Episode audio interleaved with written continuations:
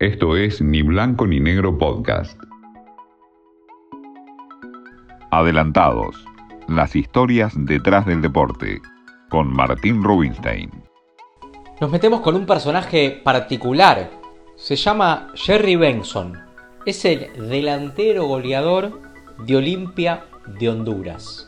Jugador que formó parte del plantel del Mundial de Brasil 2014. Jugó un Juego Olímpico en Londres 2012.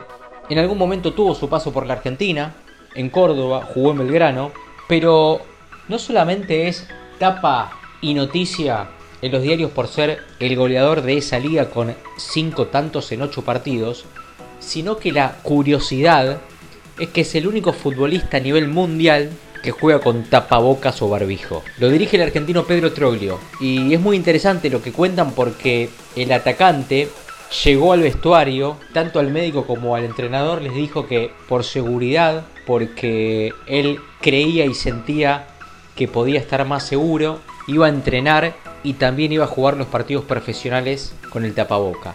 Que había probado, que no sentía ningún problema respiratorio y que él creía que psicológicamente también iba a estar bien. Trolley no tuvo ningún reparo y fue así como hace algunas semanas entró en el segundo tiempo, lo hizo de buena manera, empezó a convertir y hoy es el goleador de la liga hondureña y por supuesto el jugador del momento que juega con tapabocas o barbijo.